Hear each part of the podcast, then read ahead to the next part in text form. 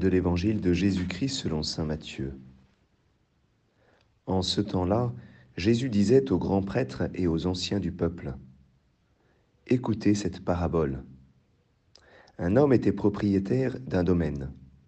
Il planta une vigne, l'entoura d'une clôture, y creusa un pressoir et bâtit une tour de garde. Puis il loua cette vigne à des vignerons et partit en voyage. Quand arriva le temps des fruits, il envoya ses serviteurs auprès des vignerons pour se faire remettre le produit de sa vigne. Mais les vignerons se saisirent des serviteurs, frappèrent l'un, tuèrent l'autre, lapidèrent le troisième. De nouveau, le propriétaire envoya d'autres serviteurs, plus nombreux que les premiers, mais on les traita de la même façon. Finalement, il leur envoya son fils en se disant, Ils respecteront mon fils. Mais voyant le fils, les vignerons se dirent entre eux, Voici l'héritier, venez, tuons-le, nous aurons son héritage. Ils se saisirent de lui, le jetèrent hors de la vigne et le tuèrent. Eh bien, quand le maître de la vigne viendra, que fera-t-il à ces vignerons? On lui répond, Ces misérables, il les fera périr misérablement, il louera la vigne à d'autres vignerons qui lui en remettront le produit en temps voulu.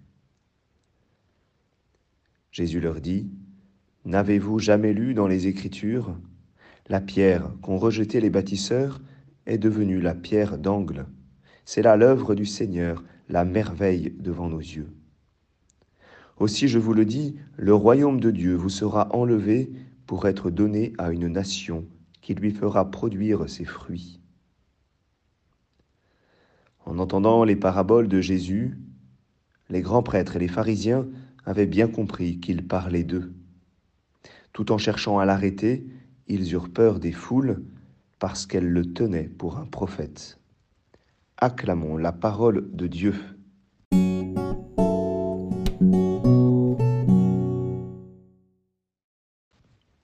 Bonjour à tous, j'espère que vous allez bien. Aujourd'hui, on a pour l'évangile eh bien, une, une longue parabole.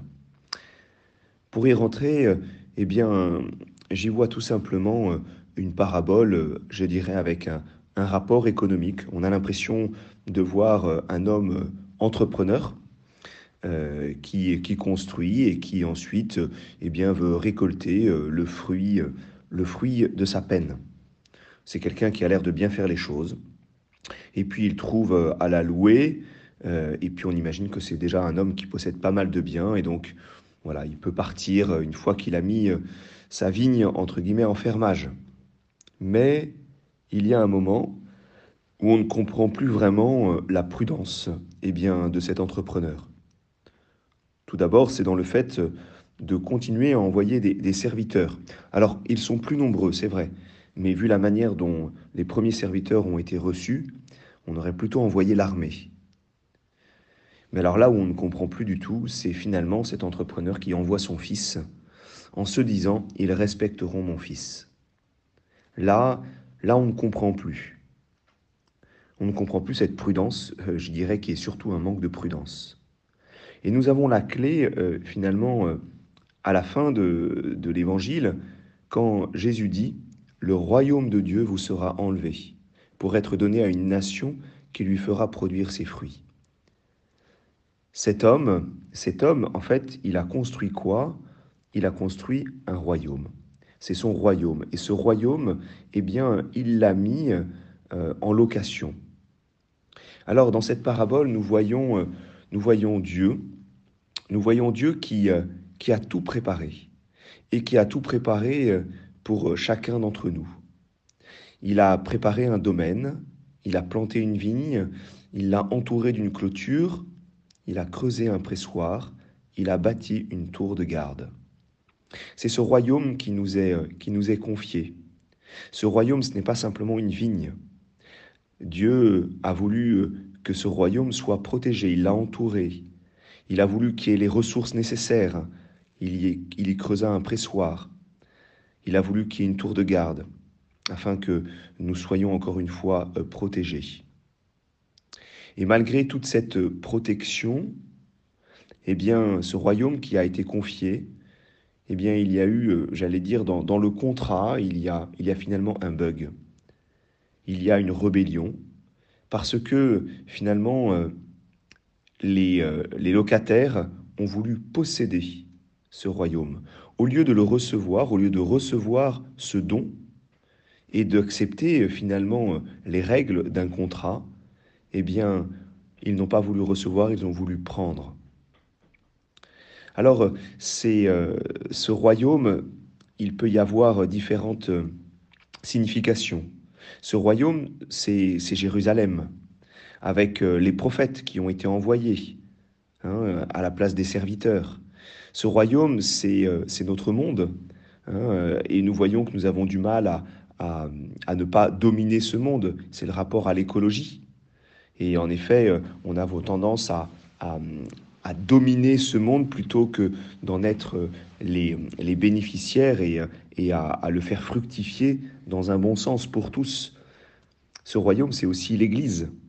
L'Église qui est un don et que nous avons du mal à servir. En tout cas, ce sont tous les dons de Dieu qui nous sont donnés pour les faire fructifier.